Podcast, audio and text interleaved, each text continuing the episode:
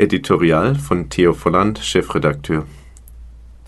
Liebe Leser, ich klingle bei Freunden, um Sie zum internationalen Bibelgesprächskreis meiner Gemeinde abzuholen. Murat öffnet und ich spüre sofort, es stimmt etwas nicht. Er schaut so bedrückt. Sein Freund auf dem Sofa klärt mich auf. Murat hat eine schlimme Entzündung und seit Tagen nichts gegessen. Er verzieht das Gesicht vor Schmerz. Spontan disponiere ich um und telefoniere mich zur Notfallambulanz der Uniklinik durch. Dann schreibe ich allen Teilnehmern der Bibelgruppe, dass der Abend heute ausfällt und sie für uns beten sollen. Drei Stunden sitze ich mit Murat im Arm im Wartezimmer. Sein Freund ist auch dabei und muntert uns auf, ob ich mit ihnen zu Jesus Christus beten darf. Gerne, sagt Murat mit Tränen in den Augen. Nach dem Gebet öffnen sich Türen und die Ärzte tun ihre Arbeit. Ich beruhige Murat, während sie seine Wunde aufschneiden. Gegen Mitternacht irre ich noch mit dem Auto durch die ganze Stadt, um eine Notdienstapotheke zu finden, damit er sofort Antibiotika bekommt. Am nächsten Morgen schreibt Murat dankbar Du bist mein Seelenfreund. Gott sei Dank habe ich flexibel reagiert. Helfen übersetzt das in der Bibel gelesene in den Alltag. Barmherzigkeit weckt Glauben. Wir feiern Weihnachten, weil Jesus in die Welt kam und uns genau das vorgelebt hat. In diesem Sinne wünsche ich Ihnen ein frohes und gesegnetes Fest. Die DMG-Zentrale Buchenauer Hof als Seminarzentrum von Claudia Blum. Waren Sie schon mal auf dem Buchenauer Hof für ein Seminar? Wenn ja, sind wir uns vielleicht sogar begegnet. Mein Name ist Claudia Blum. Ich bin als Mitarbeiterin unseres Eventteams für die Umsetzung der Seminare in der DMG-Zentrale zuständig. Eine neue Aufgabe, die mir Spaß macht. Es ist jeden Tag etwas Besonderes, auf dem Buchenauer Hof Gott und Menschen zu begegnen. Unsere Heimatzentrale wird immer mehr zum interkulturellen Kompetenz- und Seminarzentrum. Ein Ort für Gäste aus aller Welt. 2018 war der Startschuss für die ersten Seminare. 2020 sind bereits 14 interessante Themen geplant, vom Schnupperkurs Japanisch über Menschenhandel bis hin zu künstlerisch kreativen Workshops wie Malen mit Mission oder visuelle Verkündigung durch Theater mit Theatertheologin Birte Papenhausen. Vom Wochenend bis Wochenseminar. Schauen Sie auf unsere Internetseite und entdecken Sie die Vielfalt. Sie sind herzlich eingeladen, ermutigende Gemeinschaft zu erleben und inspirierende Impulse für den Alltag nach Hause zu nehmen. Wir wollen Gemeinden helfen, Mitarbeiter stärken, Glauben fördern und interkulturelle Brücken bauen. Informationen über die Seminare der DMG finden Sie unter www.dmgint.de Seminare im Internet. Wir freuen uns auf Sie. Äthiopien. Ein Menschenleben gerettet. Von Ruth Weber. Das Telefon klingelt auf der Intensivstation. Die Kinderärztin am anderen Ende informiert uns, dass ein 3000 Gramm schweres Baby mit blutigem Durchfall eingeliefert worden ist. Es sei unterkühlt, brauche den Inkubator, Sauerstoff und Blut. Der Säugling ist im kritischen Zustand. Die Eltern haben schon einiges bei anderen Institutionen versucht und dabei viel Geld ausgegeben. Es erstaunt mich, dass es überhaupt noch am Leben ist. Zwei Pfleger leiten die Sofortmaßnahmen ein. Wird das Baby es schaffen? Die Eltern erlauben uns, dass wir für ihr Kind beten. Unser Team in der christlichen Klinik in Sodo arbeitet mit Hingabe, obwohl die Situation hoffnungslos scheint. Zweimal bekommt das Kind Bluttransfusion. Auch am dritten Tag kann es die Temperatur nicht kontrollieren, braucht Sauerstoff und den Inkubator. Ich kann mir nicht erklären, warum es noch in diesem Zustand ist. Daher frage ich die Mutter, ob es ihrem Kind, der Tradition folgend, das Zäpfchen im Rachen herausgeschnitten hat. Sie bestätigt es. Wie tragisch. Diese Situationen berühren mich. Sie wollte das Beste für ihr Kind und erreichte das Gegenteil. Was hilft gegen solche Praktiken? Am Beginn der Bibel steht zu jedem Schöpfungstag, es war gut. Auch das Gaumenzäpfchen versuchte ich der Mutter zu erklären. Sie hört aufmerksam zu. Auf ihrem Gesicht ein Ausdruck plötzlichen Erkennens. Drei Tage kämpfen wir um das Leben ihres Kindes. Dann endlich tritt eine deutliche Besserung ein. Nach drei Wochen verlässt die dankbare Mutter mit ihrem Kind unsere Klinik. Dank des hingegebensvollen Einsatz unseres Teams konnten wir ein Menschenleben retten.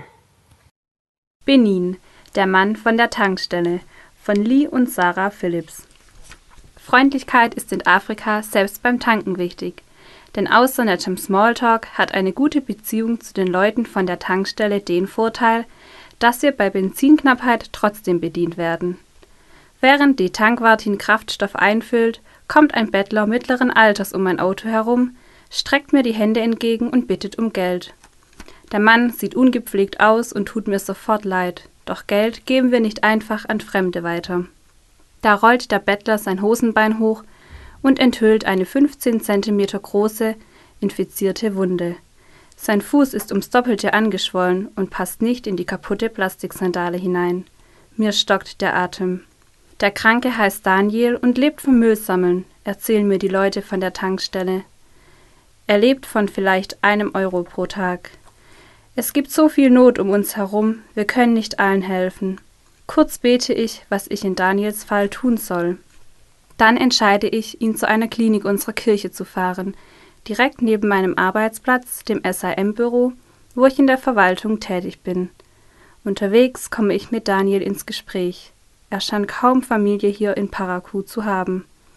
Der Krankenschwester in der Klinik ist sein Fall zu kompliziert, sie verweist uns an ein größeres Krankenhaus.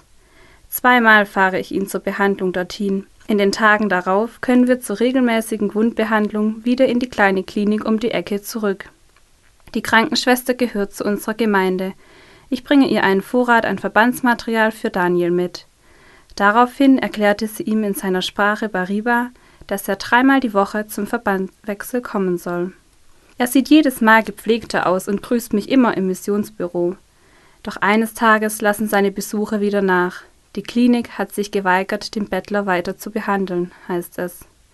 Ich gehe hinüber und muss die Chefin überreden, sich doch wieder um ihn zu kümmern. Dann suche ich nach Daniel an der Tankstelle.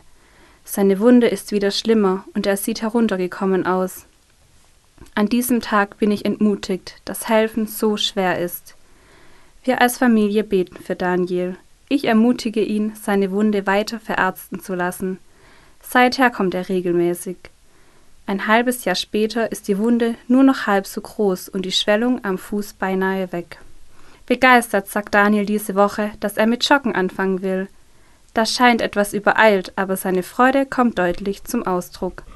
Durch ihn kenne ich auch die Angestellten der Tankstelle inzwischen besser und konnte ihnen eine SD-Speicherkarte mit Predigten und Liedern weitergeben. Wild und frei mit Kamera von Adrian Butcher, neuer Missionar für Kenia. Ich kam aus Ecuador und die Leute dort sprachen kein Deutsch. Und ich auch noch nicht so gut. Also, liest meine Frau für mich. Die Räder unseres Trucks kommen quietschend zum Stehen. Mein Vater springt aus dem Wagen, seine Kamera in der Hand und verfolgt einen blauen Morphofalter, einen der schönsten Schmetterlinge im Amazonasdschungel. Die Feuchtigkeit des Regenwaldes strömt durchs Fenster, als wir ihn hinter dem Schmetterling hertanzen sehen.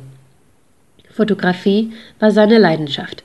Dieses Hobby, seine liebevolle Art und wie er Menschen von Jesus weitersagte, haben mich tief geprägt. Ich bin wild und frei aufgewachsen, als Missionarskind in Ecuador. Meine ersten 18 Jahre lebte ich bei einheimischen Stämmen im Urwald und ich habe es geliebt. Es war ein krasser Schritt, als wir nach England mussten, damit wir Kinder unsere Ausbildungen beginnen konnten. Später folgten ein paar Jahre theologische Ausbildung, dann landete ich in den USA, um Missionspilot in Ecuador zu werden. Doch Gott hatte eigene Pläne, alles kam ganz anders.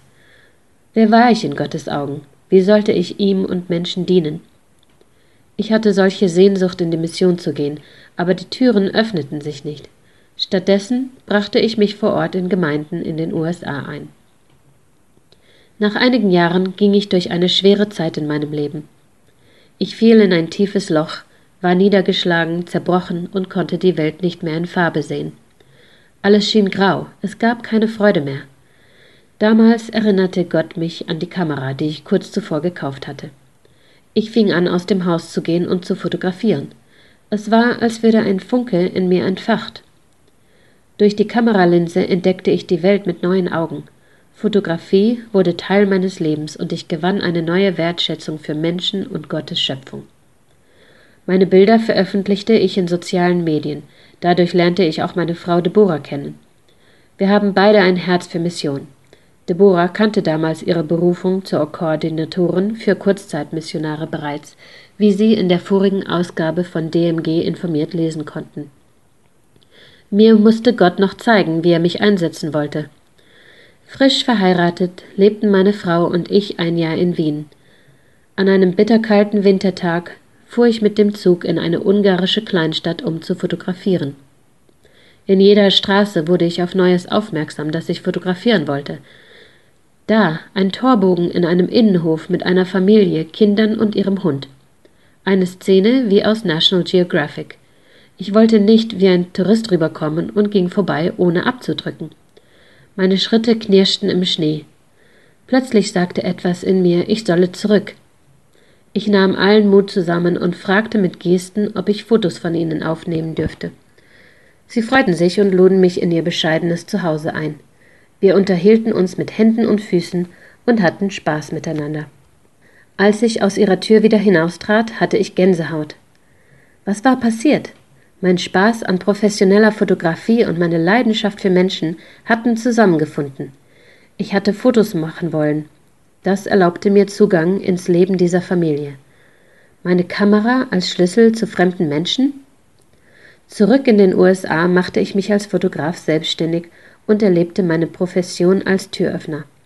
Ich konnte vielen von Jesus erzählen und sein Licht durch mich scheinen lassen.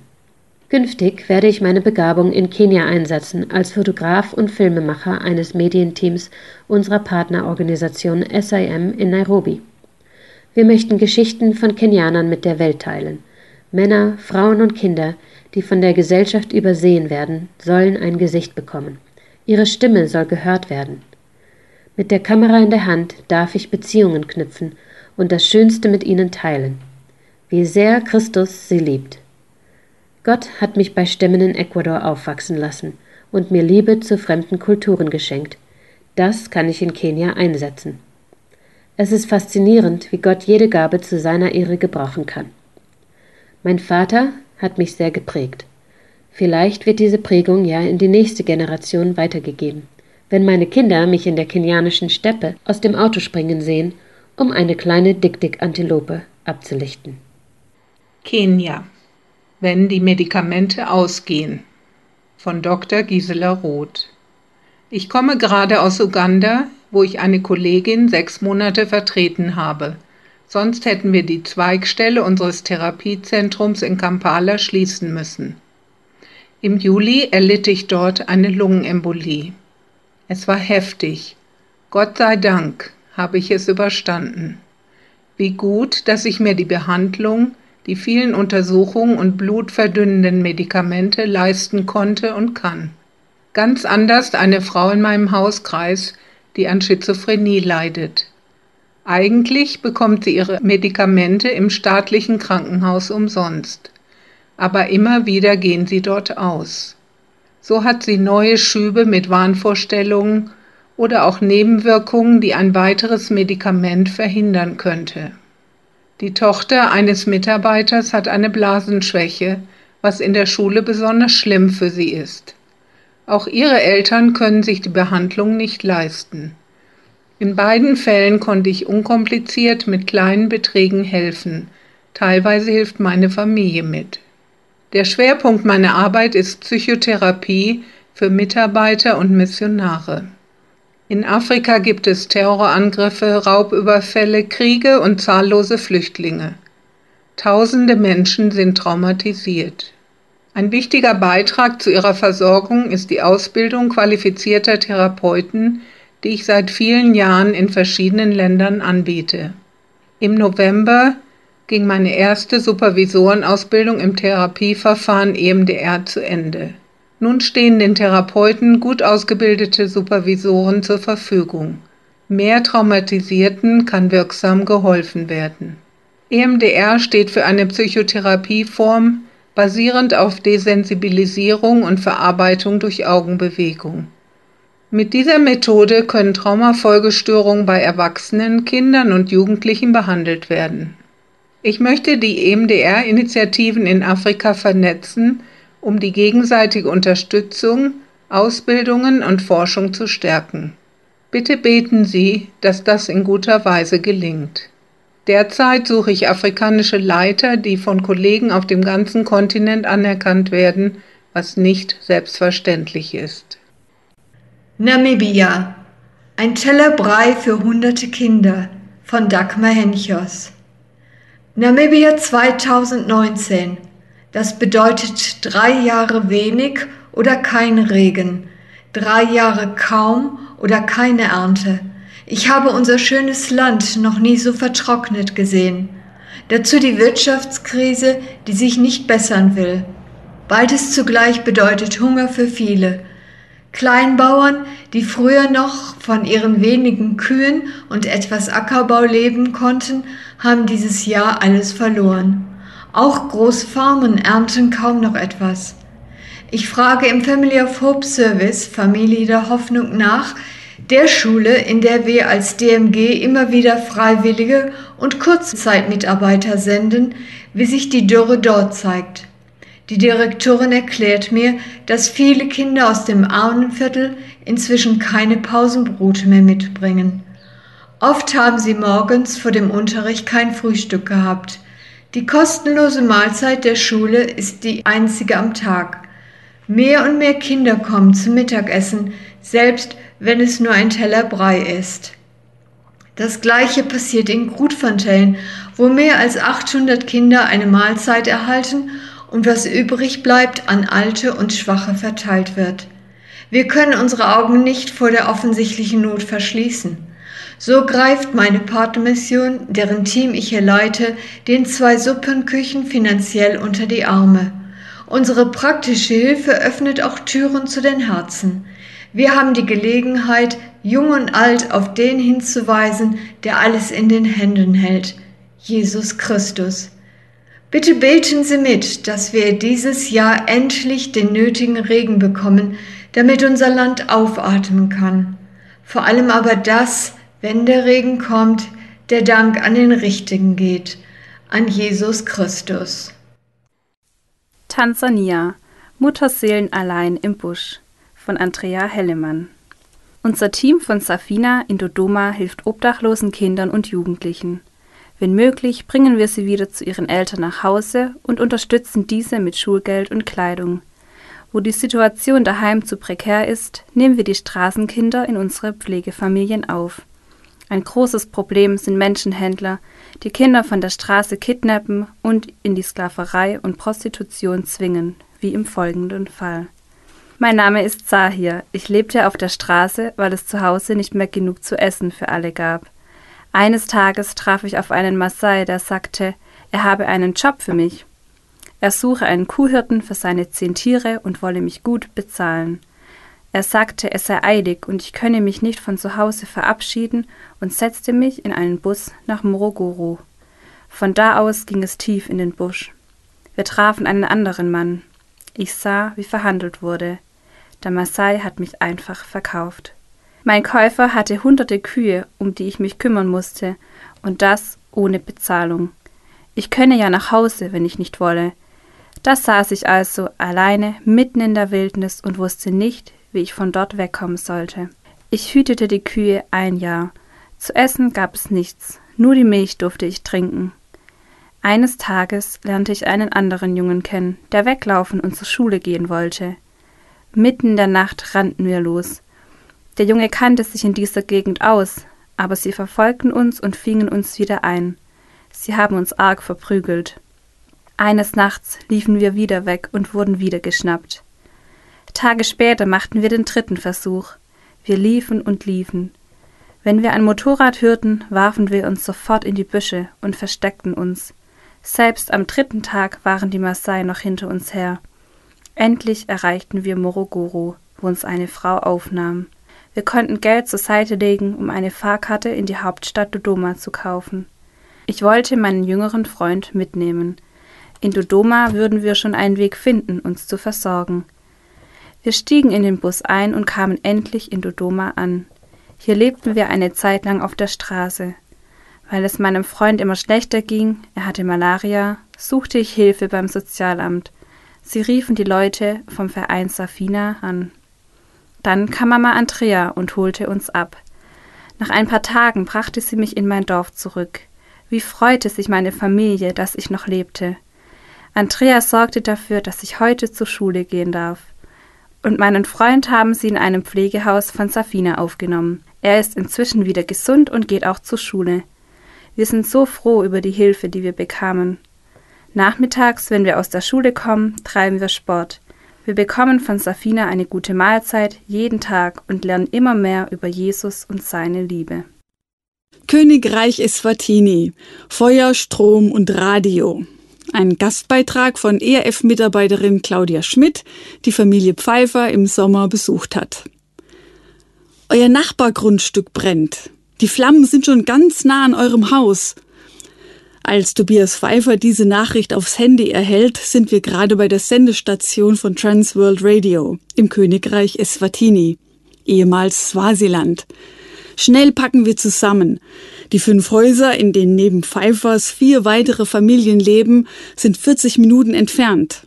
Zum Glück gibt es an dem Freitagabend wenig Verkehr, so dass Tobias etwas Gas geben kann.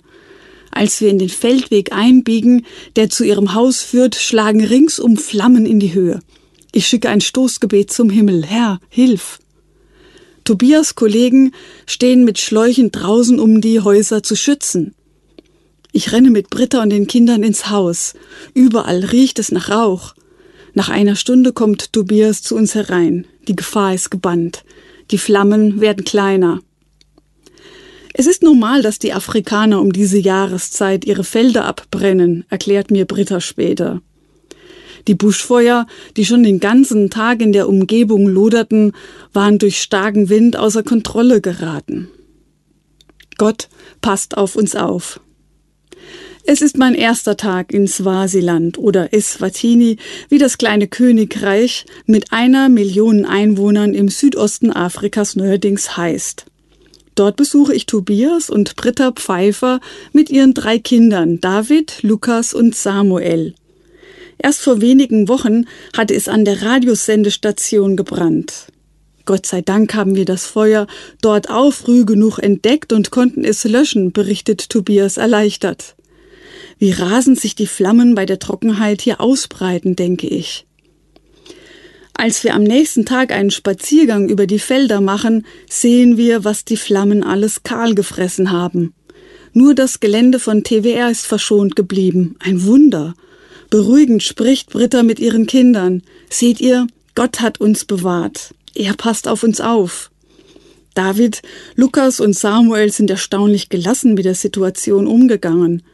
Zwar haben sie, wie wir Erwachsene, große Augen gemacht und Stoßgebete zum Himmel geschickt, doch niemand ist in Panik ausgebrochen. Eine gute Portion Gottvertrauen ist sicher angebracht, wenn man in einem Land lebt, wo nicht alles abgesichert ist und überall Gefahren lauern. So kann es sein, dass den kleinen Männern beim Spielen im Garten schon mal eine Giftschlange begegnet. Bisher ist alles gut gegangen, lächelt Britta. Hoffnungsbotschaft senden. Abgesehen von den schwarz verbrannten Feldern, die erst in der Regenzeit wieder grün werden, ist es ein idyllisches Fleckchen Erde, wo Familie Pfeiffer ihr Zuhause hat.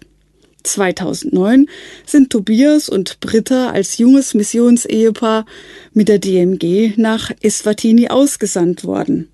Zehn Jahre lebt die mittlerweile fünfköpfige Familie nun schon in den Hügeln von Mansini. Seit einigen Monaten gehört noch ein Hahn, zwei Hennen und ein Küken dazu. Tobias ist ein technischer Missionar. Er arbeitet als Ingenieur an der Sendestation von Transworld Radio, einem internationalen Partner der DMG. Von hier aus werden christliche Radiosendungen in weite Teile Afrikas ausgestrahlt. Er und seine Kollegen warten die Antennen und die Technik darunter. Dank ihres Dienstes im Hintergrund erreichen Sendungen ihre Hörer. Menschen finden zum Glauben und Christen werden ermutigt. Willkommen in Afrika. Wir haben gerade keinen Strom, lacht meine Gastfamilie fröhlich, als ich morgens ihre große Wohnküche betrete. Zum Glück sind Pfeifers auf solche Vorfälle eingestellt. Es gibt einen Gaskocher und somit heißes Wasser für Kaffee und Tee. Der Tag ist also gerettet. Eine permanente Stromversorgung und stabile Internetverbindung sind für die 1,3 Milliarden Menschen in Afrika auch heute nicht selbstverständlich und falls vorhanden oft nur für die Reichen erschwinglich. Ein Hörer der Sendung, die über Tobias Anlagen ausgestrahlt werden, schrieb aus Simbabwe, wir haben fünf Stunden Strom am Tag. Seit ich eure Frequenz auf Mittelwelle entdeckt habe, höre ich eure Programme, wann immer es möglich ist. Korruption und Machtgier haben unser Land zerstört. Danke für eure Arbeit. Eure Sendungen machen unsere langen, dunklen Nächte hell. An der Stelle kommt die wichtige Aufgabe von Tobias zum Tragen. Als einer von vier Ingenieuren und Technikern sorgt er dafür, dass die Sendeanlage in Eswatini einwandfrei funktioniert und täglich christliche Radioprogramme über die starken Kurz- und Mittelwellenfrequenzen in den ganzen Kontinent ausgestrahlt werden. Die anspruchsvolle Sendetechnik erfordert regelmäßige Wartungen und Updates. Bei einem Ausfall arbeiten alle Kollegen gemeinsam auf Hochtouren, um die Anlage so schnell wie möglich wieder in Gang zu bringen, beschreibt Tobias seinen Alltag. Mit Lunga und Lemusa spielen. Während Tobias wochentags an der Sendeanlage arbeitet, kümmert sich Britta um den Haushalt und die Kinder. Außerdem sind bei Pfeifers Nachbarn, Freunde und Gäste immer herzlich willkommen. Auch das gehört zum Leben von Missionaren. Sie öffnen Haus und Herzen, damit Menschen ihren Glauben miterleben. Zwei Nachmittage die Woche sind Lunga und Lemusa, zwei Jungen aus der Nachbarschaft, zu Besuch. So kann ihre Mutter arbeiten gehen, sagt Britta. David und Lukas freuen sich schon. Sobald die Hausaufgaben gemacht sind, können sie mit ihren Freunden draußen spielen. Zeit zum Durchschnaufen und Klarschiff machen hat Britta nur vormittags, wenn die Kinder im Kindergarten und in der Schule sind. Es geht lebendig zu bei Pfeifers, bei Tobias Arbeit am Sender und bei Britta zu Hause. Britta bestätigt das mit einem zufriedenen Lachen. Wir lieben das Leben in Eswatini und sind dankbar, dass wir Christen in Afrika übers Radio und hier zu Hause zu Jesus einladen dürfen. Argentinien Frauen im Gefängnis von Judith und Sebastian Cabral. Nati ist noch ein Teenagermädchen, als sie in Bolivien mit einem älteren Mann verheiratet wird. Der nimmt sie kurzerhand mit zum Arbeiten auf die Kartoffelfelder ins Nachbarland Argentinien. Der Hungerlohn, den sie hier für zwölf Stunden harte Arbeit bekommt, lässt sie zwar überleben, doch sie sind bitterarm. Nati leidet sehr unter ihrem gewalttätigen Mann. Ihre einzige Freude im trostlosen Alltag ist ihre kleine Tochter, die sie über alles liebt.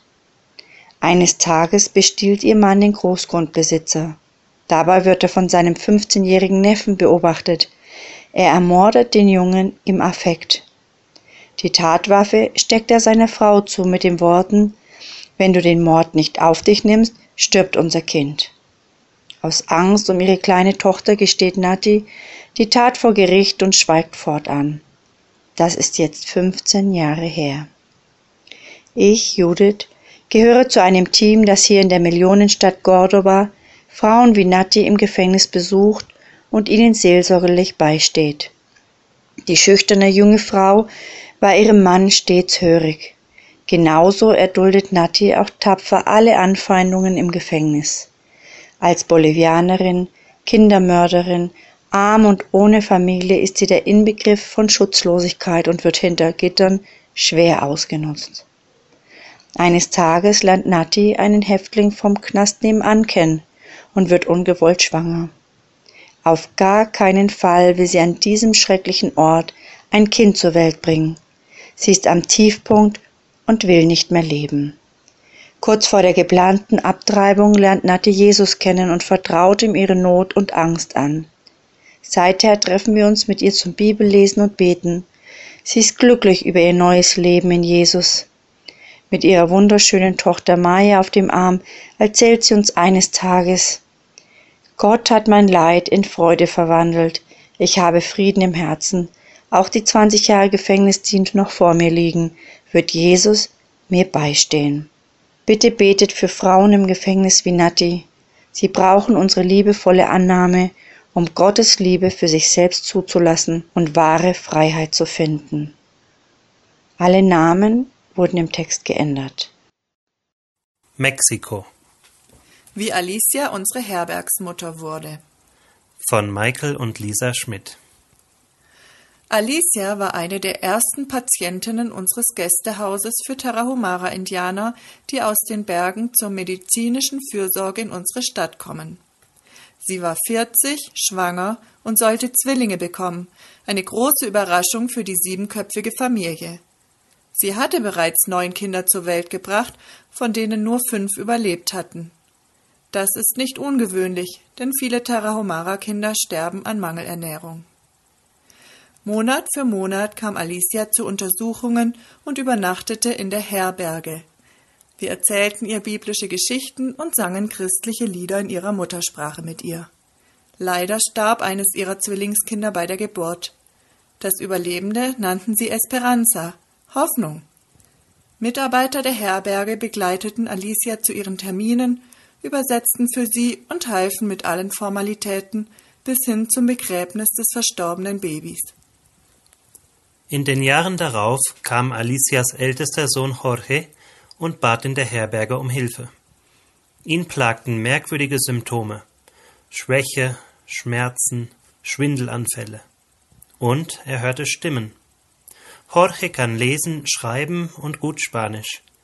Er konnte die meisten Ärzte alleine besuchen. Nur beim Psychologen in Chihuahua benötigte er Hilfe. Wir stellten zunächst sicher, dass er eine gute medizinische Behandlung bekam, überlegten dann aber auch, ob geistliche Ursachen für die inneren Stimmen in Betracht kamen. Jorge begann die Bibel zu lesen und fand Trost in den Psalmen. Ein junger Arzt unseres Teams traf sich immer wieder mit ihm, auch zum Gespräch über den Glauben. Eines Tages brachte Jorge seine 13-jährige Schwester Jocelyn in die Herberge. Sie sei mit heftigen Knieschmerzen beim Ziegenhüten zusammengebrochen, erzählte das Mädchen schüchtern. Jocelyn blieb monatelang und erhielt ebenfalls ärztliche Hilfe. Mutter Alicia fragte, ob die Tochter länger bleiben und in der Herberge aushelfen könne. Sie war dankbar, weil sie Jocelyn bei uns in Sicherheit wusste. Gerne stimmten wir zu. Jocelyn erwies sich als fleißig und sehr interessiert an allem, was wir ihr über Jesus erzählten. Eine Missionarin brachte ihr das Lesen bei. Alicia kam immer wieder, um Jocelyn zu besuchen. Eines Tages fragte unsere Hausmutter, ob sie sich vorstellen könne, ihre Stelle einzunehmen. Gerne stimmte Alicia zu und begann gleich am nächsten Tag. Sie und ihr Mann Francisco tun heute eine wunderbare Arbeit als unsere Hauseltern. Sie zeigen Initiative, haben einen Blick für Schönes, Sauberkeit und Ordnung. Weil sie freundlich sind und die Bräuche der Tarahumaras achten, ist die Herberge ein Zuhause für viele aus ihrem Volk, wenn sie fern ihrer Dörfer Zeit in der Stadt verbringen müssen. Sohn Jorge hat inzwischen ebenfalls hier angefangen. Er ist als Patientenbegleiter eine große Hilfe, weil er sich gut mit Behörden und Krankenhäusern auskennt, Spanisch und Tarahumara spricht und Auto fahren kann. Jorge wächst im Glauben und er packt kräftig mit an. Bevor wir Bergdörfer besuchen, füllt er uns immer 40 bis 60 Kilogramm Milchpulver mit anderen Zutaten in Plastikbeutel ab. Die verteilen wir vor Ort an Mütter. Sie ergänzen ihr eigenes Pinole, Maismehl, mit dieser nahrhaften Milchmischung. So tragen wir dazu bei, dass Tarahumara-Kinder in den Bergen überleben. Alicia und ihre Familie hören gerne zu, wenn wir ihnen vom Glauben erzählen. Francisco bat uns kürzlich um einen MP3-Player mit Liedern und Bibelgeschichten, die er bei der Arbeit hört. Bitte beten Sie für Alicias Familie und die Indianer, die unsere Herberge besuchen. Kongo. Wie unsere Partnerkirche hilft. Von Kerstin Weiß. Erschöpfung, Hunger und Durst zeichnen ihre Gesichter. Mit stierem Blick bewegt sich eine Gruppe Menschen auf ein Dorf in der Region Bunya zu. Einige humpeln, manche weisen verkrustete Wunden auf. Ihre wenige Habe haben sie auf dem Kopf, die kleinen Kinder auf den Rücken gebunden. Mit ihren Gedanken sind sie bei den Menschen, die bei dem bewaffneten Überfall auf ihr Dorf getötet worden sind. Am Ortsrand fragen sie nach der Kirche. Sie werden zu einer CK20-Gemeinde gewiesen, einer Kirche im Ostkongo, mit der die DMG seit 40 Jahren partnerschaftlich verbunden ist. Sie treffen auf einen freundlichen Pastor, der ihnen Wasser zu trinken anbietet. Die müden Leute setzen sich auf Bastmatten oder auf den Boden. Dann erzählen sie vom Überfall auf ihr Dorf, von Schüssen, Gemetzel, Vergewaltigungen, brennenden Hütten und ihrer Flucht in den Busch, wo sie sich tagelang verborgen hielten. Sie waren zu Fuß unterwegs, drei Tage und Nächte im Freien, immer in Angst, doch noch den Bewaffneten in die Hände zu fallen. Inzwischen haben der Pastor und seine Frau all ihre Vorräte zusammengerafft und kochen Reis und Bohnen. Er schickt zwei seiner Kinder los, um die Ältesten zu rufen und gemeinsam zu beraten, wie sie helfen können. Die ersten Nächte wird die Gruppe in der kleinen Kirche untergebracht. Gemeindeglieder versorgen sie mit Essen. Die Menschen dieser Region wissen, wie es Flüchtlingen geht. Die meisten haben schon Ähnliches erlebt. Sie hören zu, verstehen, trösten und beten mit den Neuankömmlingen. Ein kleiner Anfang, all das Furchtbare zu verarbeiten. Schwangere und Mütter mit kleinen Kindern werden bei Gemeindeältesten einquartiert, ein paar im Schulhaus. Nach wenigen Wochen werden Christen den Binnenflüchtlingen ein Stück ihres Landes anbieten, damit sie sich Hirse, Erdnüsse, Mais, Maniok und Gemüse anbauen können. Das gemeinsame Arbeiten auf dem Feld lenkt von dunklen Gedanken ab, und sie beginnen, sich und ihre Kinder wieder selbst zu versorgen. Manche kommen bei Verwandten unter. Dann wächst die Hausgemeinschaft über Nacht aufs drei- oder vierfache an, was ein großes Maß an Opferbereitschaft abverlangt. Raum, Essen, Betten, Kleidung, alles miteinander zu teilen. Den Gastgebern bleibt kaum noch Geld, um Schule, Essen und Medizin ihrer eigenen Kinder zu bezahlen. Die Pastoren und Diakone der CK20-Kirche spenden Trost, ermutigen, stärken und laden in Gottesdienste ein. Nach dem Verteilen von Hilfsgütern halten sie Andachten. Die Menschen sollen erfahren, dass es Jesus Christus ist, der hinter der Zuwendung steht. Oft zieht Gottes Friede ins Herz der Bedürftigen ein. Wenn sie Monate oder Jahre später in ihre Heimat zurückkehren, bitten manche die Kirche, einen Pastor mit in ihr Heimatdorf zu senden und eine Gemeinde zu gründen. So wächst die Kirche inmitten von Not. Szenen wie oben beschrieben ereignen sich derzeit hundertfach im Nordosten des Kongo. Allein in der Provinz Ituri sollen inzwischen 800.000 Menschen auf der Flucht sein. Was für ein Elend. Dörfer brennen, Menschen sterben, Vieh wird geraubt, Frauen vergewaltigt.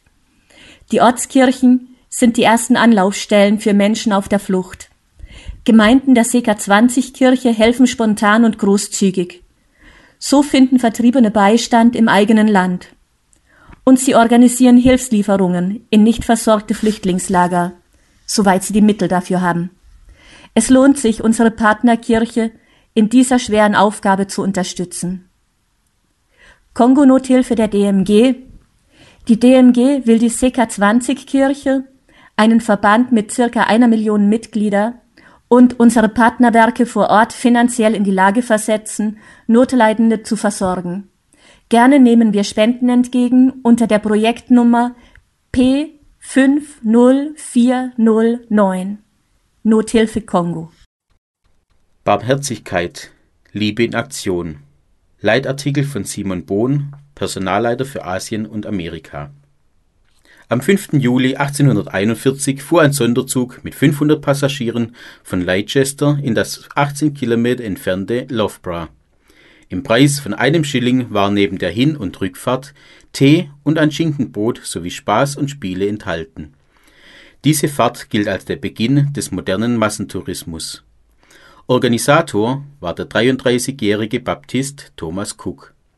Er hatte miterlebt, wie viel Not die Trunksucht im viktorianischen England verursachte und wollte die Menschen weg von der Ginflasche an die frische Luft bringen. und dabei mit Gott verbinden. Aus seiner Liebe zu Jesus wurde Aktion. Kleine beherzte Schritte. Wo Glaube und Wiedergeburt echt sind und Christen sich an der Bibel orientieren, lindern sie Not. Sie verbinden die Hilfe aus materiellem Elend ganz natürlich mit dem Reden über die gute Botschaft. Dabei folgen sie dem Beispiel von Jesus Christus. Sie packen an, kümmern sich um das äußere und innere Elend der Menschen und reden dabei ganz selbstverständlich von der Rettung für die Ewigkeit, die es nur in Jesus gibt, so dass Menschen zum Glauben finden.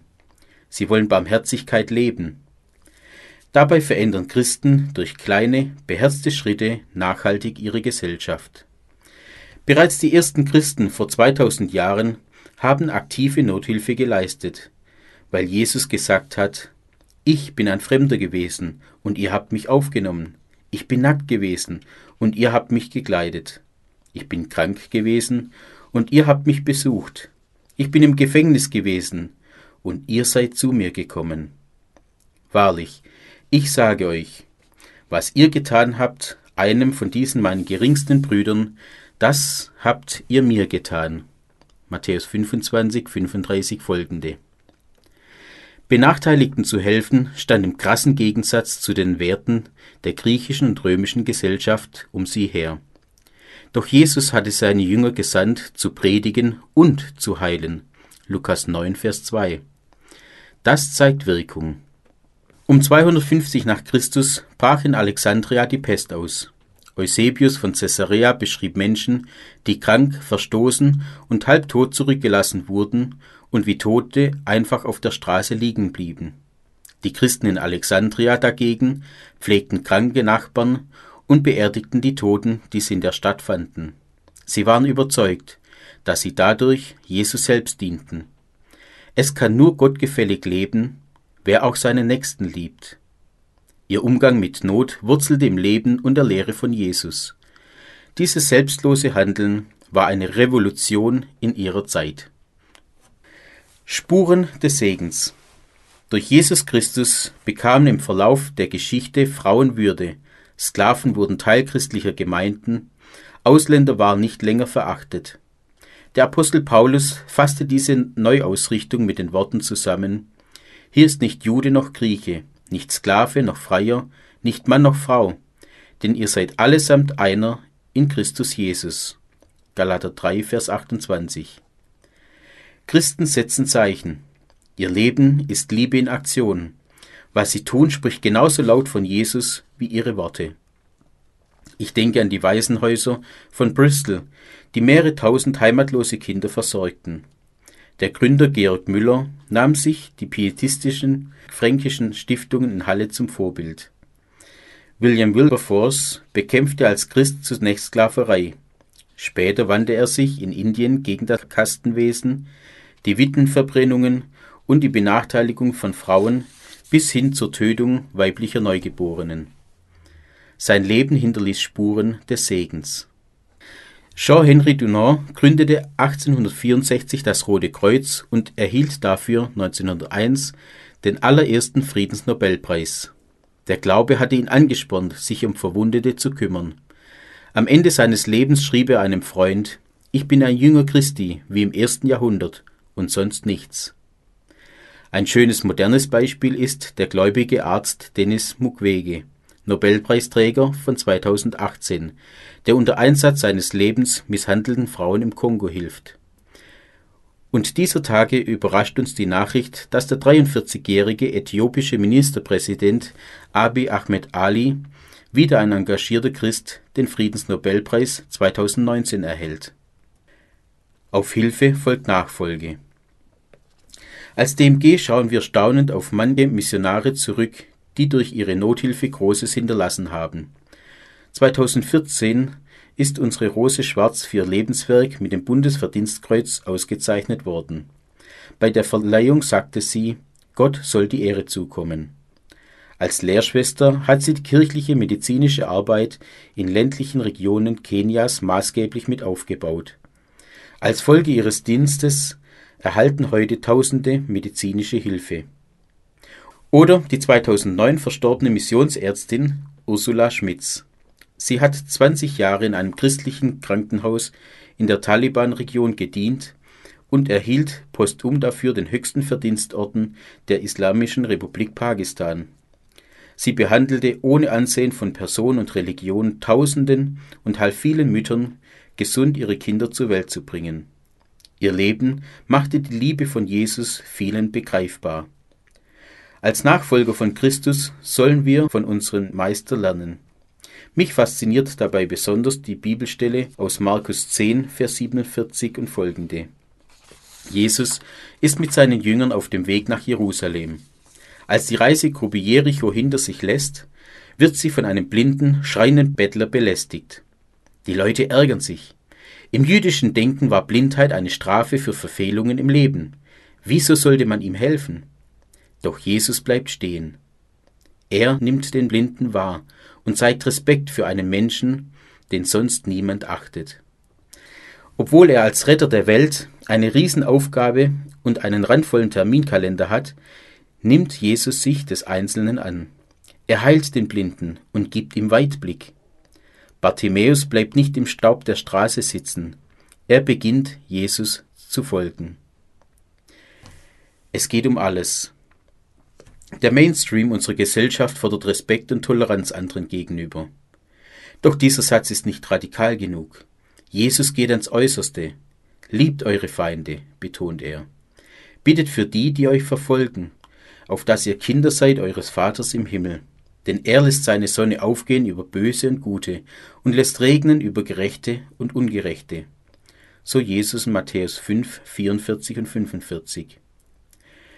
Wo Christen Nächstenliebe und Feindesliebe leben, wird die Hilfe zum Hinweis auf ihn. Liebe in Aktion bringt Menschen dahin, dass sie uns gerne zuhören und Jesus begegnen. Kaiser Julian schrieb um 360 nach Christus: Es ist eine Schmach, wenn die Christen neben den ihren auch noch die unsrigen ernähren, unsere Leute aber der Hilfe von unserer Seite entbehren müssen. Unsere Nothilfe darf nicht vor Menschen anderen Geschlechts, fremder Rasse oder Religion Halt machen. Darauf wies schon der griechische Theologe Clemens von Alexandria im dritten Jahrhundert hin.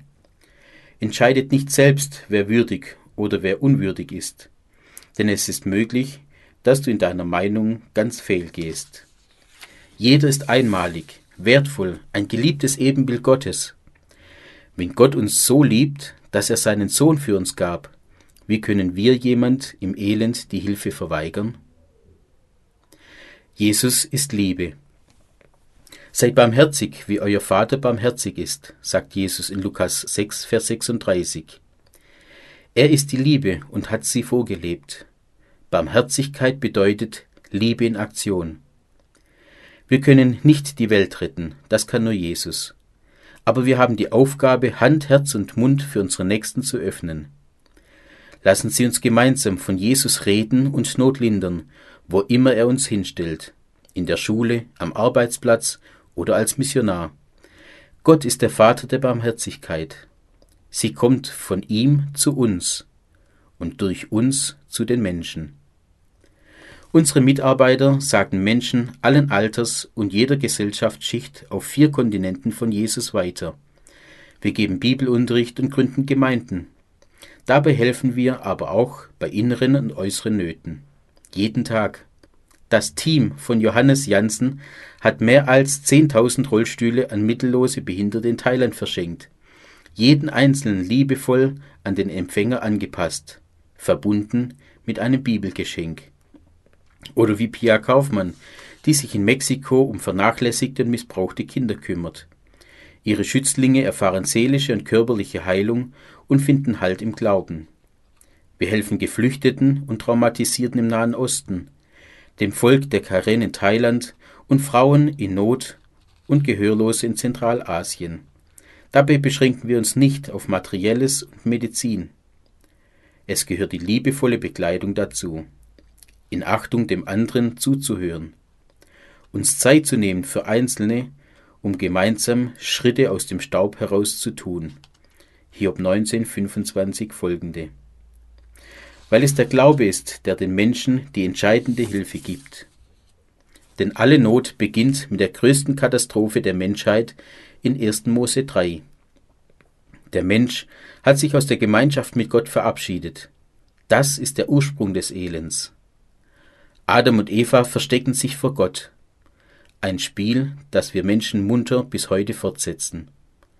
Gott ruft nach uns. Adam, wo bist du? Jesus Christus kam auf die Erde, um zu suchen und zu retten, was verloren ist. Er hat uns vorgemacht, wie wir dabei vorgehen sollen. Liebe in Aktion. Wort und Tat. Jesus hat die Gemeinschaft mit Gott wieder ermöglicht. Er hat die Sünde, die uns von Gott und anderen Menschen trennt, mit ans Kreuz genommen und bietet Vergebung an. Weihnachten erinnert uns an die größte Notfallaktion überhaupt, wie Jesus der Menschheit hilft. Lassen Sie uns gemeinsam, wie er, Menschen helfen, damit seine Liebe und sein Wort viele weltweit erreichen. Ecuador. Barmherzig mit dir selber sein von Iris Rauscher. Barmherzig und gnädig ist der Herr, geduldig und von großer Güte, heißt es im Psalm 103, Vers 8. Und das stimmt. Der Herr ist barmherzig, gnädig und erweist uns große Güte.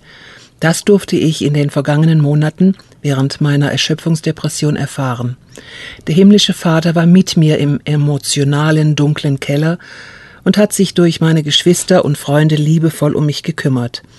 Danke allen Betern, die mich in der Fürbitte mitgetragen haben. Wenn ich eines in meiner Erschöpfungsdepression gelernt habe, ist es, auch mit mir selber barmherzig umzugehen. Es hat mich sehr erschrocken, als ein Arzt während der Reha betonte, wie unbarmherzig ich mit mir selbst umgehe. Und deshalb folglich auch mit anderen. Er hatte recht. Ich habe viel von mir abverlangt und schon meine Tendenz zur Perfektionistin ist problematisch. Deshalb habe ich auch von anderen zu viel gefordert, ohne dass es mir bewusst war. So habe ich in den vergangenen Monaten gelernt und lerne immer noch, barmherzig mit mir selbst zu sein, damit ich auch barmherzig mit meinen Nächsten umgehen kann. Dass der Herr barmherzig mit uns ist, ist grundlegende Voraussetzung dafür. Aus seiner Barmherzigkeit heraus lerne ich, wie ich meinem Gegenüber begegnen kann. Seither spreche ich ganz natürlich mit Menschen in meinem Umfeld über Gottes Barmherzigkeit, wie er mir in Jesus begegnet. Bleibt in der Umarmung unseres wunderbaren, barmherzigen und liebevollen Vaters. Peru. Zwischen Abi und Enkelkind. Von den neuen Missionaren Carsten und Sandra Rumke. Ihr seid verrückt, mit 50 noch so einen Schritt zu wagen, hörten wir von Freunden und Bekannten. Wir hatten ihnen unseren Plan erzählt, einige Jahre nach Peru zu ziehen. Vielleicht haben sie ja sogar ein bisschen recht damit. Die meisten halten uns aber auch für mutig, dass wir in unserem Alter noch diesen Schritt wagen. Doch wer sind eigentlich wir beiden Spätberufenen? Ich, Sandra, bin seit 1995 Grundschullehrerin und habe zuletzt ein paar Jahre in der Schulleitung gearbeitet. Getauft und aufgewachsen bin ich in einem nichtchristlichen Elternhaus nahe Hannover. Jesus habe ich während meines Au-pair-Jahres in den USA kennengelernt, als ein Pastor ganz persönlich für mich um Gesundheit gebetet hat. Ich hatte nie zuvor erlebt, dass jemand so zu Jesus betete. Nach wenigen Tagen war ich gesund und konnte am Kanucamp der Kirche teilnehmen. Im täglichen Morgenkreis und beim Paddeln auf glasklaren Seen begann ich selbst zu Jesus zu beten. Bis ich allerdings so ganz verstand, was Jesus für mich getan hat, verging noch etwas Zeit. Gott war und ist geduldig mit mir. In unserem freikirchlichen Elternhaus befand sich der Gemeindesaal direkt neben den Kinderzimmern von meinen drei Brüdern und mir. So lernte ich schon früh Gottes Leute kennen, die in Deutschland und der Welt unterwegs sind. Eigentlich wollte ich in die christliche Entwicklungshilfe, doch meine erste Berufung führte mich 20 Jahre in die Hospiz- und Palliativarbeit, wo ich als Krankenpfleger Sterbende und ihre Familien begleitete. Bei dieser Arbeit in der Nähe des Todes habe ich langsam begriffen, dass ich selbst Gottes Kind werden will. Später habe ich als Pflegepädagoge Sterbebegleitung unterrichtet, einen Palliativdienst geleitet und konnte mit Vorträgen und in vielen Sitzungen die Entwicklung der Palliativbewegung in Deutschland mitgestalten. Zudem war ich zehn Jahre mit diesen Themen an einer Hochschule in Hildesheim tätig. Unsere Töchter Mathilda, 21, und Philippa, 19, stehen nun fast auf eigenen Füßen und sind mit unserem Weg einverstanden. Wir hatten ja schon unseren Auslandsaufenthalt. Jetzt seid ihr dran, schmunzelten sie. Mathilda studiert in Dresden. Philippa hat mit der Ausbildung in Krankenpflege begonnen. Wie cool ist das denn? Meine Eltern trauen sich gerade mal bis zum Harz, hörte Mathilda von einer Freundin. 2020 fliegen wir nach Peru, um mit unseren Berufen Gott zu dienen. Das war schon immer ein Thema für uns, nur hatte es bisher nicht so richtig gepasst. Wir hatten auch jetzt keinen speziellen Ruf, aber auch keinen zu bleiben. Also gingen wir erste Schritte und nahmen 2015 bei der DMG an den Infotagen für Einsätze in anderen Kulturen teil. Am Ende war klar, dass das alles so nicht geht. Komplett von Spenden zu leben, konnten wir uns nicht vorstellen. Ich, Sandra, wollte mit Gott handeln. Wenn du Mission willst, möchte ich ein spanischsprachiges Land, das am Meer liegt. Gott hat Humor. Wir bewarben uns auf vier Stellen und übrig blieb Lima, eine Stadt am Meer. Und was die Spenden angeht, da lehrt Gott uns geduldig Vertrauen. Wir werden für die Zeit zwischen Abitur der Kinder und Enkelkind, so unsere Theorie, ein Gästehaus unserer Partnerorganisation betreuen und in der Verwaltung tätig sein, als Herbergseltern und Finanzverwalter für die Kollegen im Land. Sobald wir mehr Spanisch sprechen, wollen wir uns beide in bestehende sozialdiakonische Projekte einbringen oder neue ins Leben rufen je nachdem, wie Gottes Plan aussieht. Vamos a ver. Wir werden sehen. Manchmal fängt das Missionarsleben erst mit 50 richtig an. Wollen Sie Teilhaber auf unserem Weg nach Peru sein? Peru. Wann ist die Weihnachtsfeier? Von Kerstin Abbas. Oft schon im Juni fragen mich die ersten Straßenkinder, ob es bald wieder so eine schöne Weihnachtsfeier gibt. Unser Team gestaltet das bunte Fest für obdachlose Kinder und Jugendliche in den staubigen Straßen der Metropole bereits seit 20 Jahren. Sie haben ein anderes Zeitgefühl als wir. Kinder der Straße wissen oft nicht, welcher Tag oder Monat oder welches Jahr gerade ist. Jeder ihrer Tage ist ein Überlebenskampf. Zukunftsperspektiven haben sie nicht, zumindest keine konkreten. Und doch ist unsere Weihnachtsfeier immer etwas Besonderes für sie. Im November kommen ehemalige Straßenkinder dazu, die mit Gottes Hilfe den Absprung geschafft und ein neues Leben haben. Auch sie wollen dabei sein. Annabelle bat mich mit Tränen in den Augen, früher war die Weihnachtsfeier Höhepunkt meines Jahres. Ich möchte, dass meine Kinder das erleben dürfen. Da konnten wir nicht Nein sagen. Am Tage der Feier steht im Zentrum von Lima vor einer Gemeinde eine lange Warteschlange. Am Eingang werden die Kinder und Jugendlichen auf Drogen und Waffen kontrolliert. Nach einer warmherzigen Begrüßung und Gebet singen wir Lieder, allerdings keine Weihnachtslieder, die kennen und mögen sie nicht. Danach teilen wir die Kids nach Alter auf, Krabbelkinder, die Kleinen, Jugendliche und junge Erwachsene. Sie hören altersgerecht die Weihnachtsgeschichte. In Deutschland geschieht das ja häufig mit Krippenspiel. Bei uns hat letztes Jahr ein Clown aus der Bibel erzählt. In einem anderen Jahr der Hase Bugs Bunny. Mir schien das befremdlich, aber letztlich kommt es auf den Inhalt an, nicht auf die Präsentation. Die Kinder sind immer voll dabei. Wir beten, dass sie Jesus als Freund und Retter kennenlernen und seine Hilfe erfahren.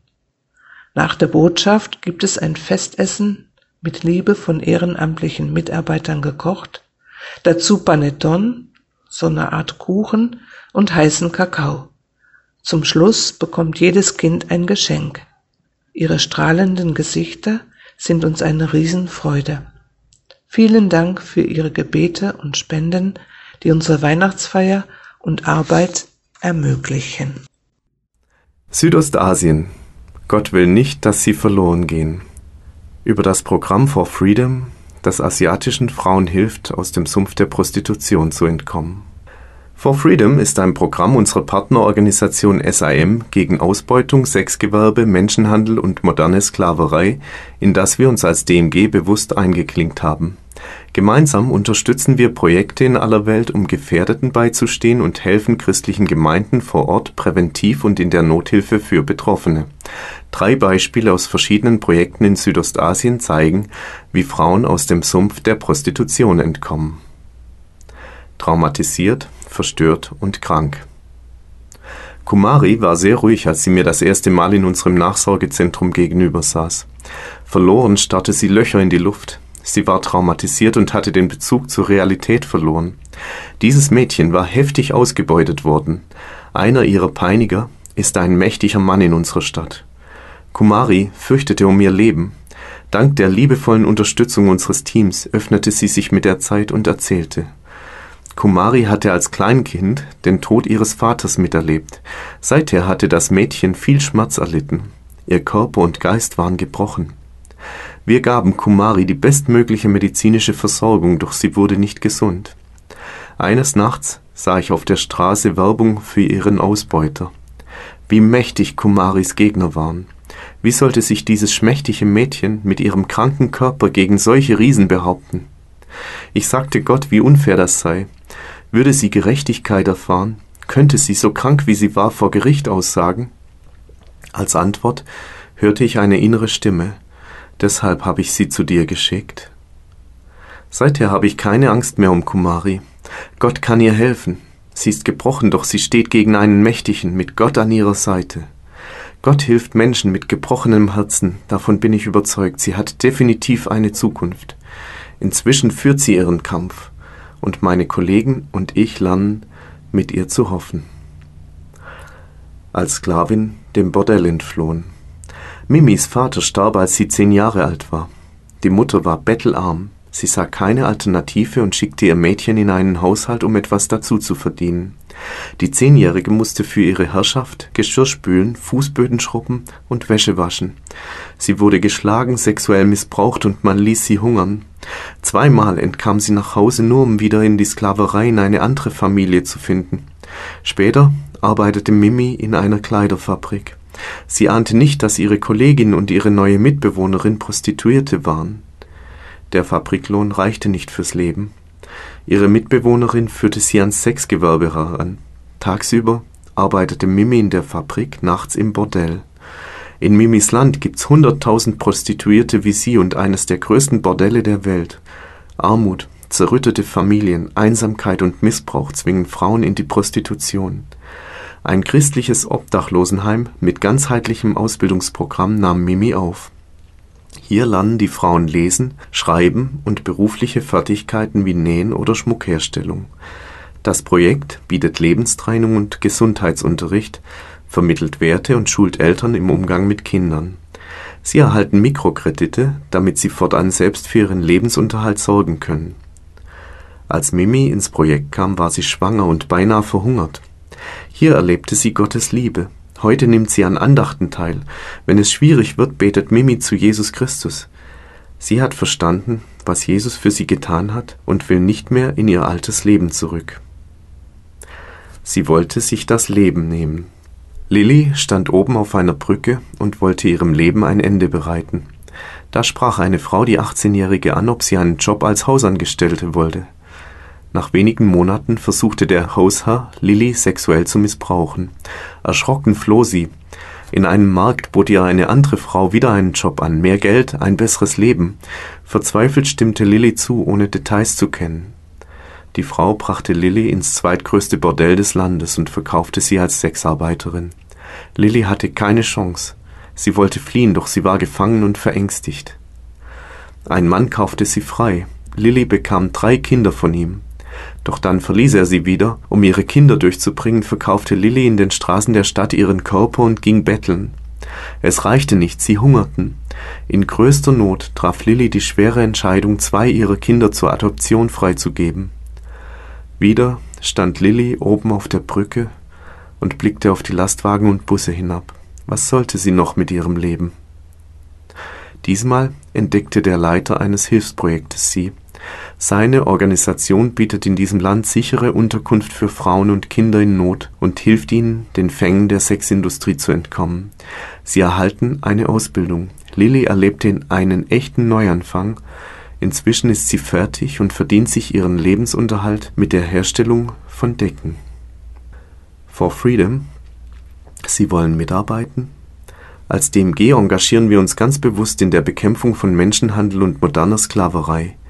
Gemeinsam mit internationalen Partnern schaffen wir weltweit Einsatzmöglichkeiten für christliche Sozialarbeiter, Streetworker, Psychologen, Seelsorger, Juristen, Mediziner und andere Fachkräfte, die gefährdeten Frauen, Geflüchteten und Arbeitssklaven helfen und in der Prävention aktiv sind. Wir bitten Sie um Gebet für Frauen wie Kumari, Mimi und Lilly und für die Missionare, die Ungerechtigkeit ans Licht bringen und helfen. Israel. Kindern ein neues Herz schenken. Von Lisa Marie Zikesch, Freiwilligendienst. Der Wecker klingelt. Mühsam richte ich mich auf. Ein neuer Tag in meinem kurzen Auslandseinsatz bei einer Sozialeinrichtung in Israel. Ich bringe Lebensmittel und sonstige Utensilien auf die andere Seite des Hauses zu den Familien. Es bleibt ein Augenblick fürs Frühstück und um meine Bibel zu holen, dann beginnt unser Morgenmeeting. Wir helfen Kindern mit einem angeborenen Herzfehler aus Syrien, dem Irak und Jordanien. Die meisten Familien, denen wir beistehen, haben nicht das Geld für die lebensnotwendige Operation ihres Kindes und eine Behandlung im eigenen Land ist oft nicht möglich, was für die Kinder ein frühes Todesurteil bedeuten würde. Durch eine enge Zusammenarbeit mit israelischen Krankenhäusern ist es möglich, Kindern ein neues Herz zu schenken.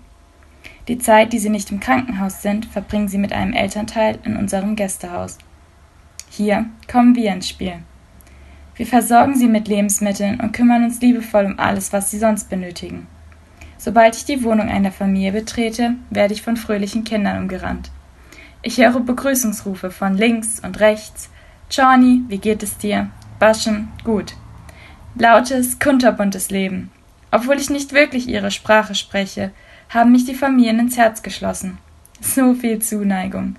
Einfach nur, weil ich da bin und mir Zeit für sie nehme. Zweieinhalb Stunden später gehe ich erschöpft auf mein Zimmer. Dankbar für die gemeinsame Zeit mit Verstecken und UNO-Spielen, Gesprächen und Spaß, will ich meine kurze Pause genießen, bevor es wieder ins Getümmel geht. Als ich meine Kopfhörer ans Handy anschließe, klingelt es. Planänderung, eine spontane Entlassung. Was für eine Freude. Eines der Kinder ist nach der Operation und dem langen und schweren Heilungsprozess gesund und kann endlich wieder nach Hause.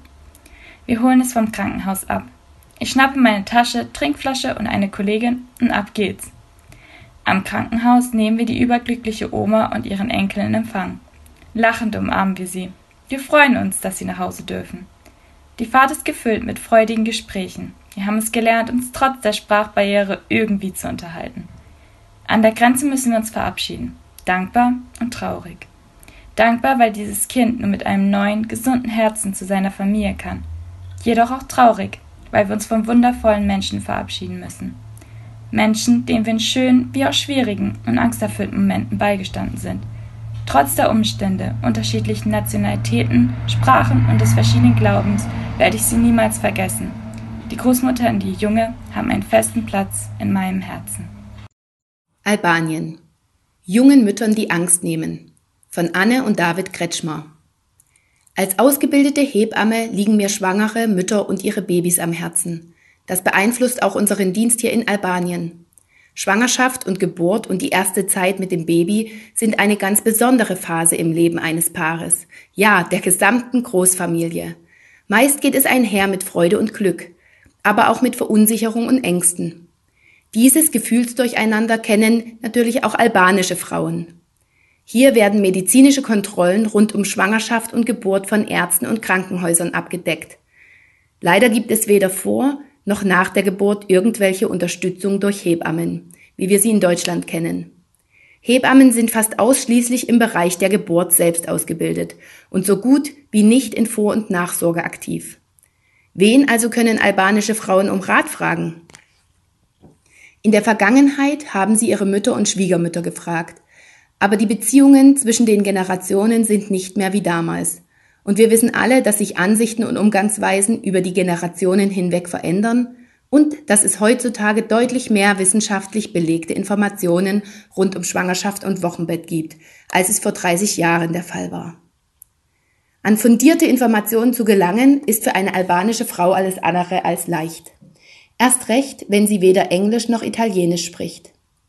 Aus diesem Grund arbeite ich mit der Fondation Spitalor i Nöneth de Familles zusammen. Wir arbeiten an einem Projekt, das Kurzvideos zu wichtigen Themen rund um Schwangerschaft und Säuglingspflege bereitstellt. Wir haben einen YouTube-Kanal in albanischer Sprache eröffnet, über den wir gute Lehrvideos für schwangere und junge Mütter zugänglich machen. Internet gibt es in Albanien selbst in den abgelegensten Gebieten. Heute suchen und finden junge Albanerinnen wichtige Informationen zu solchen Fragen übers Internet. Unsere Filme helfen ihnen bei Fragen rund um Wochenbett, Geburt und das Stillen und im Umgang mit dem Neugeborenen. Wir wollen Frauen in dieser wichtigen Lebensphase stärken, denn es ist eine sensible Zeit, in der ihnen ausgewählte, gute Informationen über Ängste, Unsicherheiten und Schwierigkeiten hinweghelfen. Deutschland. Weihnachten allein unmöglich von Gerhard und Bettina Dennecke. Wir können die Flüchtlinge in unserer Stadt zu Weihnachten nicht alleine lassen. Also überlegten wir mit unseren Freunden im internationalen Hauskreis, wie eine kleine Weihnachtsfeier aussehen könnte. Wir gehen miteinander zur Kirche und schauen uns das Krippenspiel an. Anschließend kochen wir, decken Tische und essen miteinander, singen Lieder, lesen die Weihnachtsgeschichte, danach eine Andacht und Spiele. Spontan fragten sie, wie viele dürfen kommen. Wir rechneten mit zehn Leuten, uns einbezogen. Es meldeten sich zwanzig an. Ich saß im Sessel, entkräftet und geplättet bei dem Gedanken, schon wieder eine Flüchtlingsveranstaltung zu haben, die sich weder von der Teilnehmerzahl noch von den Finanzen her begrenzen ließ. Das letzte Ereignis dieser Art lag kaum vier Wochen zurück.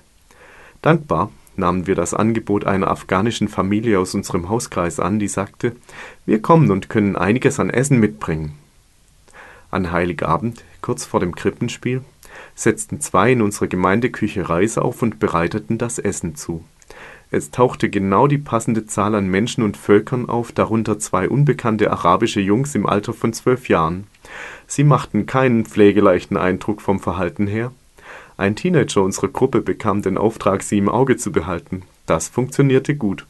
Später unterhielt ich mich lange mit ihnen.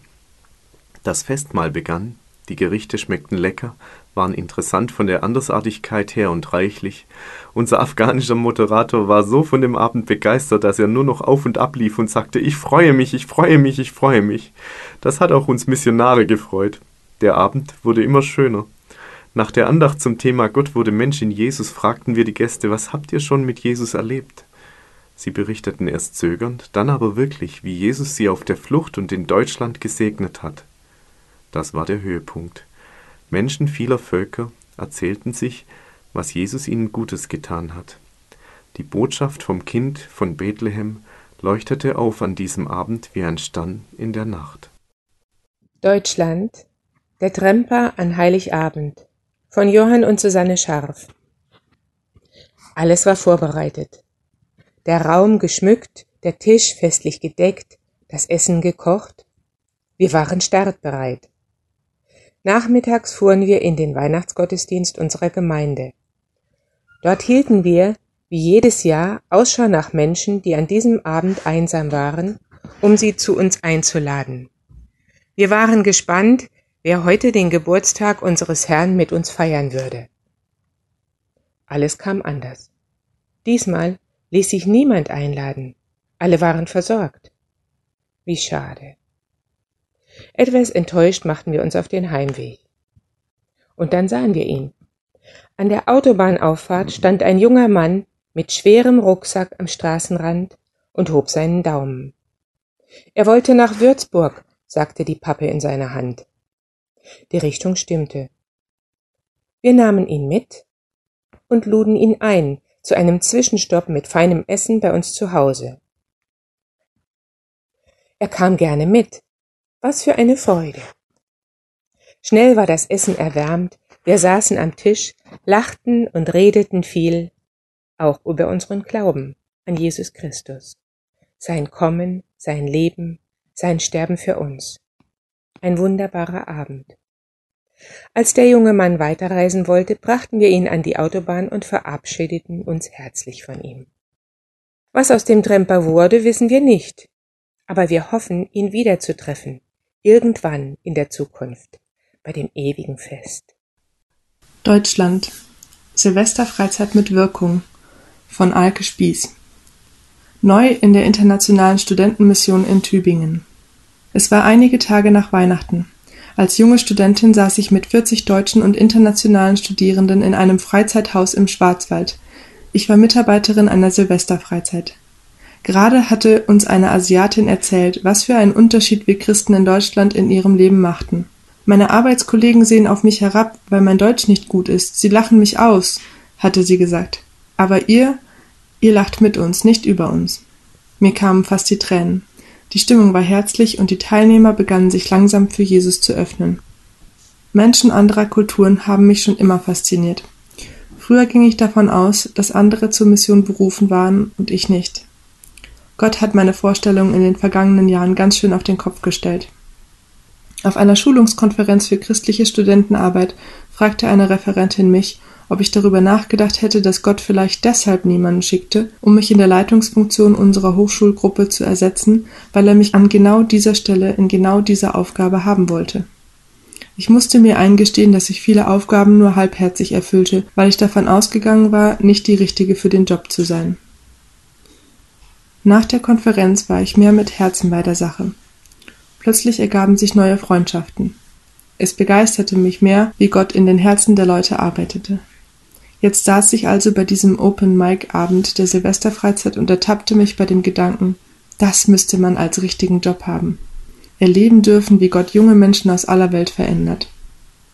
In den Monaten darauf folgten Gespräche, manche ausführlich, manche zwischen Tür und Angel, die alle in eine ähnliche Richtung gingen. Mission unter Studenten, auch nach meinem Studium. Welches Recht hatte ich zu sagen, ich sei nicht geeignet? Gott hatte alle Macht gehabt, mich zurückzuhalten, er tat es nicht. So kam ich 2016 nach Sofia in Bulgarien, in eine Aufgabe mit der Bulgarian Christian Student Union. Meine bulgarischen und amerikanischen Kollegen und ich luden einheimische und internationale Studenten zu Bibeldiskussionen ein, organisierten Spieleabende, Konferenzen und Leitungsschulungen. Ich erlebte so viel Sehnsucht nach Freundschaft, Anerkennung und Freiheit unter den Studenten, egal woher sie stammten. Sie sind neugierig und wollen auch über Jesus Christus lernen. Was für eine Chance. Die Ernte ist groß, doch es sind nur wenig Arbeiter da. Bitte deshalb den Herrn der Ernte, dass er Arbeiter auf sein Erntefeld schickt.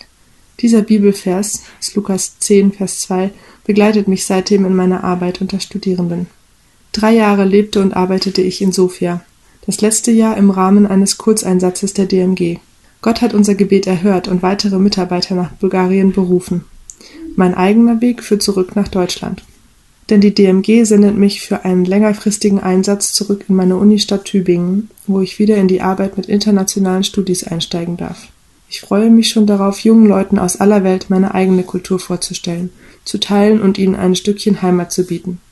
Denn ich weiß aus eigener Erfahrung, wie es sich anfühlt, alleine in einem fremden Land zu leben. Und ich weiß, wie Jesus Christus uns Menschen frei machen kann. Ich freue mich schon in Tübingen daran beteiligt zu sein, wie er Leben verändert. Wollen Sie auch daran teilhaben? Dann schreiben Sie mir über die DMG. Deutschland. Ein paar alte Turnschuhe, ein ausrangierter Teddy und das Evangelium. Eckart und Nadine Breitenmoser. Bremerhaven. Die Seeleute aus Pakistan, den Philippinen, Indien und Nahost, die mit Frachtschiffen unsere europäischen Häfen anlaufen, sind oft Monate unterwegs. In der Seemannsmission begegnen uns jeden Tag Menschen aus aller Welt mit Heimweh, Einsamkeit, Ärger über Vorgesetzte, Müdigkeit, Schwierigkeiten in der Familie, Süchten oder moralischen Fehltritten, die sie bekümmern. Es ist ein Privileg, diesen Vergessenen zu helfen. Gleichzeitig erzählen wir von der Perspektive für die Ewigkeit in Jesus Christus. Heute packte ich meinen Rucksack mit Bibeln und Literatur in vielen Sprachen, zusätzlich eine Tasche mit ausrangierten, gut erhaltenen Turnschuhen. So bestieg ich die Gangway eines kleineren Containerschiffes. Anfangs waren die Seeleute in der kurzen Kaffeepause beschäftigt. Das änderte sich schlagartig, als ich die Turnschuhe einem der Männer in orangener Arbeitskluft anbot. Sie passten perfekt. Er konnte sein Glück kaum fassen. Eigentlich hatte er noch in die Stadt fahren wollen, um sich ein paar zu kaufen. Mit Freude nahm er auch eine Bibel. Ähnliches erlebte Nadine kürzlich auf einem Kreuzfahrtschiff als sie einen ausrangierten Teddy unseres Sohnes Joshua einer philippinischen Frau schenkte. Es entstand eine Freundschaft und die Frau öffnete sich fürs Evangelium. Aus demselben Grund verteilen wir jedes Jahr zu Weihnachten wieder hunderte Geschenkpakete an Seeleute. Rotterdam von Felix Henrichs. So eine Verteilaktion findet auch bei uns im Hafen statt. Vergangenes Jahr konnten wir mehr als 2000 Seeleute glücklich machen. Für viele ist Weihnachten die Zeit, in der sie sich am einsamsten fühlen. Monatelang arbeiten sie auf den Schiffen, weit weg von Familie und Freunden. Manche waren schon jahrelang nicht mehr an Weihnachten zu Hause. Sie fühlen sich vergessen. Unser Paket zeigt ihnen, dass sie geliebt sind in Gottes Augen. Das bringen auch die Dankesbriefe zum Ausdruck. Ich möchte meinen wärmsten Dank ausdrücken wegen der Weihnachtsgeschenke. Sie waren uns willkommen und geschätzt. Wir, die Mannschaft der Batada, wünschen euch alles Gute zum neuen Jahr. Chief Engineer. Ein Matrose schrieb Vielen Dank für das wundervolle Geschenk. Ich war überwältigt von der Sorgfalt, die in die schöne Schuhbox geflossen ist. Ein anderer Vor sechs Jahren habe ich mein Leben Jesus gegeben. In letzter Zeit musste ich 16 Stunden am Tag arbeiten, sieben Tage die Woche, gestern sogar 21 Stunden. Euer Geschenk hilft mir, mit dem Stress klarzukommen. Lieber Leser, wenn Sie helfen wollen, packen Sie einen Schuhkarton mit folgendem Inhalt. Eine Mütze, ein paar Handschuhe, Süßigkeiten wie Schokolade und Nüsse, Deo, Shampoo und Duschgel für Männer, den Deckel bitte mit Tesa gut zukleben, Zahnbürste und Zahnpasta sowie eine Weihnachtskarte mit persönlichem Gruß in Englisch. Bitte kleben Sie die Kartons gut zu und packen Sie sie in ein festes Geschenkpapier ein. Die Pakete können bis zum 1. Dezember 2019 oder wieder im Herbst 2020 ebenfalls bis 1.12 bei einer dieser beiden Adressen eingeschickt werden. Thomas Koch, Subachstraße 16, 35075 Gladenbach, Monshausen, Telefonnummer 0171 2622967 oder bei Holger Günther, Ausstraße 8, 67378 Zeiskam. Telefonnummer 06347 92130. Sie dürfen auch gerne finanziell zu den mehr als 1000 Paketen beitragen, die hier in Rotterdam gepackt werden. Die Projektnummer dazu lautet P30262 Weihnachtsaktion Rotterdam. Europa. Offene Türen, offene Herzen. Kümmert euch um Europa, endete Jean-Claude Junckers Abschiedsrede am 22. Oktober im Europaparlament. Er meint es ernst. Europa ist gespalten. Demokratien leiden unter Nationalismus, ein reicher Kontinent an wachsender Armut. Es wird bedrückend säkular. Und doch erleben unsere 154 Europamissionare offene Türen und Herzen. Mit dem Weihnachtsprojekt unterstützen sie die Gründung von Gemeinden in Ländern wie Frankreich und Albanien. In Belgien beschreiten Partner neue Wege, um das Evangelium zu verbreiten. Dort und in Österreich geben Mitarbeiter Religionsunterricht an Schulen. In Griechenland freuen sich Hunderttausende über Bibeln als Geschenk. Junge Leute in Spanien ohne Chance auf Arbeit hören vom Sinn des Lebens. Allerorts kommen Flüchtlinge zum Glauben. Kirchen auf anderen Kontinenten beten für Europa und senden uns Mitarbeiter. Junge Europäer lassen sich senden. Kümmern wir uns als Christen um Europa. Gerne können Sie eine Spende für unser Weihnachtsprojekt auf das Konto der DMG mit dem Vermerk W 2019 Europa überweisen. Wir danken Ihnen ganz herzlich für Ihre Gabe.